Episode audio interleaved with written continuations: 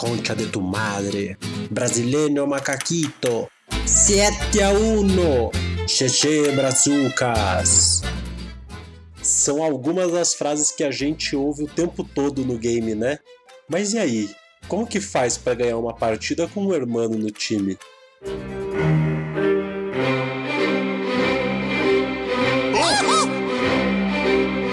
We got this one in the bag! Where'd you get a bag?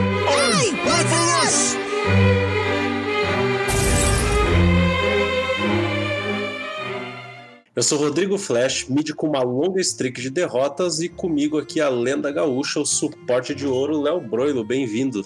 Oi, gente, boa tarde. Léo Broilo aqui. Léo, só existe uma coisa que pode unir um time que não se dá bem, que é um boludo no time, né? Falando aí de, de forma carinhosa dos nossos queridos irmãos. É incrível como os brasileiros se unem para xingar um argentino ou um peruano no time. Eu anotei aqui os principais bloqueios que nós temos com os nossos vizinhos. São eles o idioma, a rivalidade fundamentada no futebol, principalmente com os argentinos nesse caso, né? E as diferenças culturais. E aqui eu incluo metagame, estilo de jogo mais agressivo. É, como que a gente pode driblar esses obstáculos para garantir aquele MMR do dia, Léo? Às vezes não é muito fácil, né? E parece que instantaneamente a gente vê alguém latino no nosso time parece que vai dar tudo errado, né? Disso que tu falou, acho que o principal problema mesmo é o idioma, né? A gente não entende o que eles nos dizem, eles não entendem o que a gente diz. Ser brasileiro é uma coisa meio louca mesmo, né? Porque a gente é o único país da América Latina que não fala espanhol. Então eles estão acostumados a falar com várias pessoas de vários países, mas a gente tem essa barreira, entre aspas, eterna. Mas o engraçado é que a gente até consegue entender, né, Léo? Mas, por exemplo, quando eu tô numa partida e tem um, um argentino, eles falam muito rápido, também não, não dão muita chance pra gente se comunicar, né? A gente também não pede pra eles falarem mais devagar pra gente entender, porque se a gente fazer um esforço, a gente consegue fazer uma comunicação mínima, né? É, mas isso é pra qualquer idioma, né? Que a gente não domina. Pessoas, as pessoas que falam o idioma- seu idioma natural, né? Idioma nativo, parece que ela tá falando super rápido. Então eles também acham que a gente fala super rápido. Sim, a gente não pede pra falar devagar, ou às vezes a gente já, na pior dos casos, né? A gente parte já pra uma atitude agressiva do início, ou eles partem pra uma atitude agressiva conosco, né? Mas o Dota, diferente de vários outros jogos, ele tem uma série de ferramentas dentro do próprio Dota que te ajudam a driblar isso aí, né? Tu pode desde desenhar no minimap, tem o chat wheel lá, né, a rodinha, a bolinha com os comandos de voz para pedir coisas, dá para pingar moderadamente, né, galera? Para pingar itens, pingar regiões do mapa, pingar magias e, e com isso dá para tentar ir, ir- ir driblando a barreira do idioma, né? Tem outras aí que a gente ainda vai falar, mas essa eu acho que o Dota, diferente de outros jogos, dá mais possibilidades de interação, né? Até porque a gente, se a gente consegue se comunicar com aqueles players super tóxicos, a gente consegue lidar com um argentino, um uruguaio, um peruano. É, o que eu sempre falo pra galera é que não é uma questão de nacionalidade, né? Vai ter gente imbecil que vai nascer no Peru e vai ter um monte de gente imbecil que nasce aqui no Brasil mesmo, né? Então não dá pra gente assumir que todo peruano, ah, ou todo argentino, ou todo boliviano é, é uma pessoa idiota que vai nos chamar de sopa de macaco ou coisas do gênero, né? E, e eu queria também fazer uma provocação pras pessoas que estão nos ouvindo, que é quantas vezes tu já deu alguma cal ou falou alguma coisa pra alguém do teu time que era brasileiro e, e mesmo assim não funcionou, essa pessoa não seguiu, essa pessoa mandou tu, ah, né, pra aqueles lugares, enfim. E, e a pessoa fala o mesmo idioma que tu, então não é uma exclusividade do idioma esse problema de comunicação, né? É, né? Apesar de, de, de ser. de parecer mais visível, né? Quando a gente tá falando com alguém fora do país, mas é realmente esse problema de comunicação ele é latente de qualquer forma, seja seu time formado por brasileiro ou por, por argentinos, por uruguaios, por outra, essa outra galera aí da América do Sul. ¿Por qué tiene Necronomicon, Chaku, una rama y dos tangos?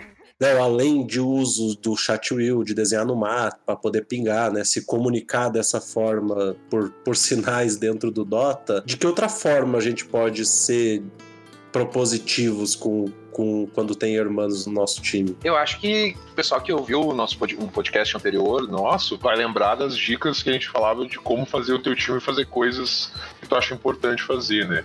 E aqui é a mesma situação, entendeu? É, não vai mudar isso se o cara é peruano, boliviano ou brasileiro, às vezes tu ter um posicionamento de tu saber os teus objetivos dentro do jogo e tu ir jogando para as regiões que tu acha importante jogar, pega uma smoke, bate do lado de alguém, vai se, se dirige àquele lugar, co coloca o ard. Através do teu comportamento dentro do jogo, tu já vai uh, acabar fazendo com que os players te acompanhem, né? E esse comportamento não é falar na questão do, da, do chat de voz ou de escrever, mas sim o jeito que tu tá jogando o jogo, né? Sim. E naturalmente também, aí a gente inclui a questão de você tentar falar mais devagar, tentar usar palavras que você sabe que vai ser de mais fácil entendimento, né, do, do seu colega. É, às vezes arranha uma palavra ou outra em inglês também, que, que né, que algum... Um portunhol. é, um portunhol, um inglês meio misturado, né, mas não desiste de ser propositivo, de ser respeitoso, né, também é uma pessoa que tá lá do outro lado, né. Dá até para fazer um curso rápido aqui, ó, se você quer chamar o seu amigo gringo pra gankar o mid, você mete um Ei, hermanito, vamos gankar o mid. Sempre funciona.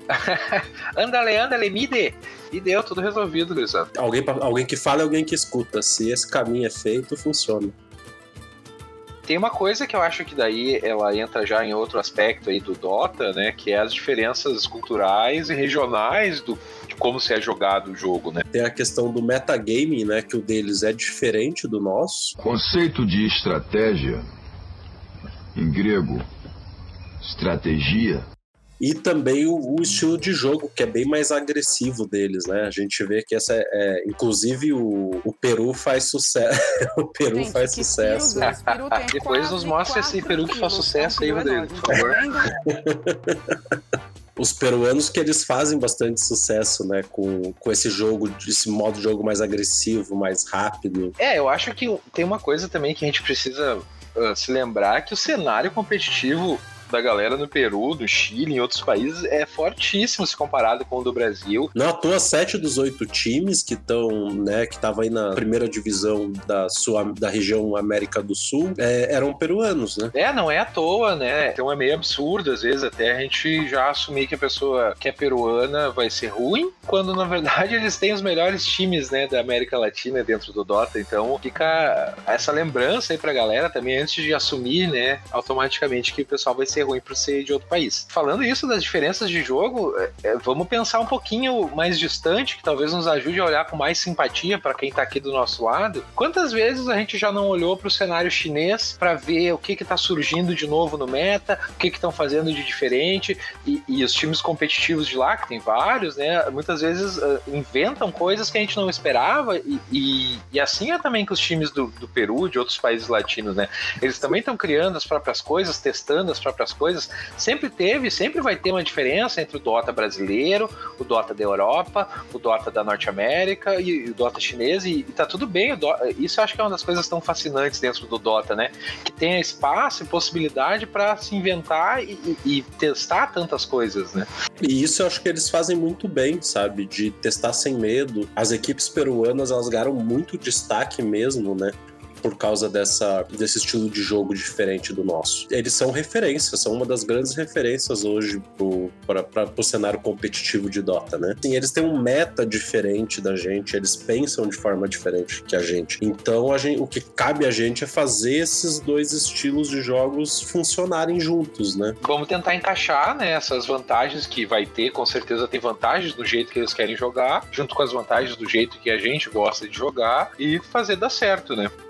E para isso, acho que a base de tudo é uma comunicação não violenta, com respeito, com proposição, né, menos crítica, menos xingamento, que ajuda a construir essa relação aí dentro do jogo para jogar melhor juntos, né? Né, a gente perguntou aí pro pessoal do, dos grupos do Adote um Noob qual que é a principal dificuldade que eles enfrentavam, né? E eu vou ler aqui alguns pra gente poder comentar e, e falar sobre, tá? Vamos lá, vamos lá. Para a querida Xuxa, não... Não, para a Xuxa querida. para a querida Xuxa, não. Para a Xuxa querida. Xuxa, o William respondeu que o problema, além da língua, é que os boludos são tóxicos contra os brasileiros. E o mesmo acontece de volta. O Sly, né, lá do grupo, falou que comunicação é fundamental para um jogo em equipe. Jogar com pessoas que não entendem a cal é complicado. Mas isso vale inclusive para os BRs, né? Ele citou aqui o clássico Cala a Boca Lixo. Cala a boca! É, eu acho que essas duas mensagens são coisas que acontecem independente do idioma, né? Assim, é, ambos citaram, ah, os, os, peruanos são tóxicos com os brasileiros, os brasileiros são tóxicos com os peruanos, mas nós, entre nós, muitas vezes a gente se depara com um pessoal que é extremamente tóxico, que é extremamente racista, que é outra acusação que rola muito para os hermanos latinos, né? Que eles são sempre racistas conosco, mas se a gente parar para olhar objetivamente, a gente vai ver que os brasileiros são muito racistas entre si também, né? Com certeza. É, não dá para a gente esquecer disso também. Colocar não dá pra gente nacionalizar. Eles, né? É, o Edelson Júnior, né, o Artion, fala exatamente isso, né? De uma outra forma, que o, o principal problema são os próprios brasileiros. E o Lucas Limas ainda completa com culturas tão diferentes resultam em gameplays diferentes, o que resulta em um time disperso e sem trabalho em equipe. É, essa já é um pouco mais complexa, né, da gente resolver, eu acho, porque é isso, são estilos diferentes e, e, e tentar encaixar, pode ser que cada um tá fazendo uma coisa separada do, durante o jogo e realmente nada vai encaixar. Então, a minha dica pro pessoal é abre mão, abre mão um pouquinho assim, se tu quer fazer uma coisa e, e, o pessoal não tá concordando, não tá fazendo, abre mão do que tu quer fazer e vai errar junto com o resto do teu time. Se tu acha que eles estão é uma decisão errada, mas vai lá errar junto, que às vezes tu pode te surpreender, a jogada dá certo, porque isso é muito verdade. Se cada um tá tentando fazer uma coisa, um objetivo diferente, com certeza não vai dar certo, né? Então talvez abre mão disso e tenta trabalhar em equipe, por mais que não seja o que tu acha que é o, o mais indicado para aquele momento. A Bárbara Carvalho disse que é, os argentinos eles nunca escrevem, ficam falando espanhol muito rápido e ninguém entende. O Jefferson falou que a falta de comunicação é eficiente para articular as jogadas, fora a rivalidade nata que nasce dessa falta de entendimento. É, isso sempre vai existir numa escala ou outra, a gente não vai conseguir resolver em 30 minutos né, de Dota algumas diferenças, né? E se não está entendendo, bom, tenta usar os artifícios dentro do jogo ali para se comunicar, andar junto, né? Algo é, que a gente falava agora há pouco, né? De tenta jogar junto com as pessoas e ver o que vai acontecendo, né? Usa o botãozinho de mute lá para poupar o teu psicológico, poupar a tua saúde mental e terminar esse jogo e parte pro próximo, né? Tem jogo que realmente não vai ter o que fazer. Pior, Léo, é que ultimamente, vou sendo bem honesto com você, ultimamente não tem aparecido muito argentino no meu time. E quando eles têm aparecido, eles têm sido bem mais propositivos do que. até do que eu, às vezes. É, eles só são realmente um pouco cabeçudo, né? Eles são meio cabeça dura.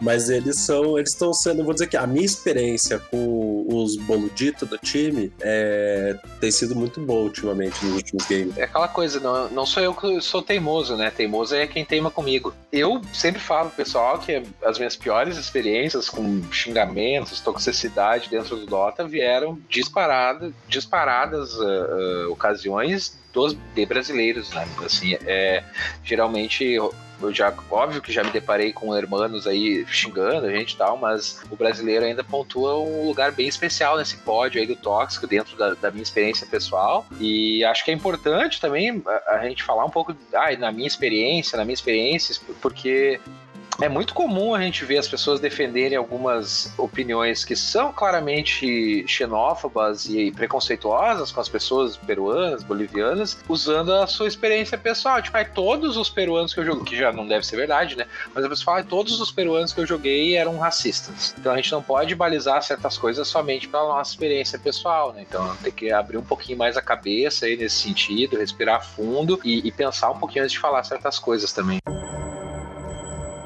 E esse recado agora é para você que joga LoL e tá iniciando no Dota. Ou tem um amigo que tá imigrando do LoL, ou simplesmente caiu aqui de paraquedas. No próximo episódio, a gente vai tratar de ajudar essas pessoas que estão nessa transição que a gente sabe que é complicada, né, Léo? Se tu joga LoL, tá tentando entender a porra toda, não perde essa próxima conversa, hein? Às vezes não é uma transição muito fácil, mas o Adote um Noob e a gente tá aqui para tentar deixar tudo isso mais tranquilo, tá? É isso, pessoal. A gente vai ficando por aqui. Muito obrigado por ter acompanhado a gente. Obrigado pela audiência, pessoal. Eu sou o Léo Broilo. Me procura lá na Twitch, procura os grupos do Adote um Noob. Tamo junto e até a próxima. Um abração e até mais.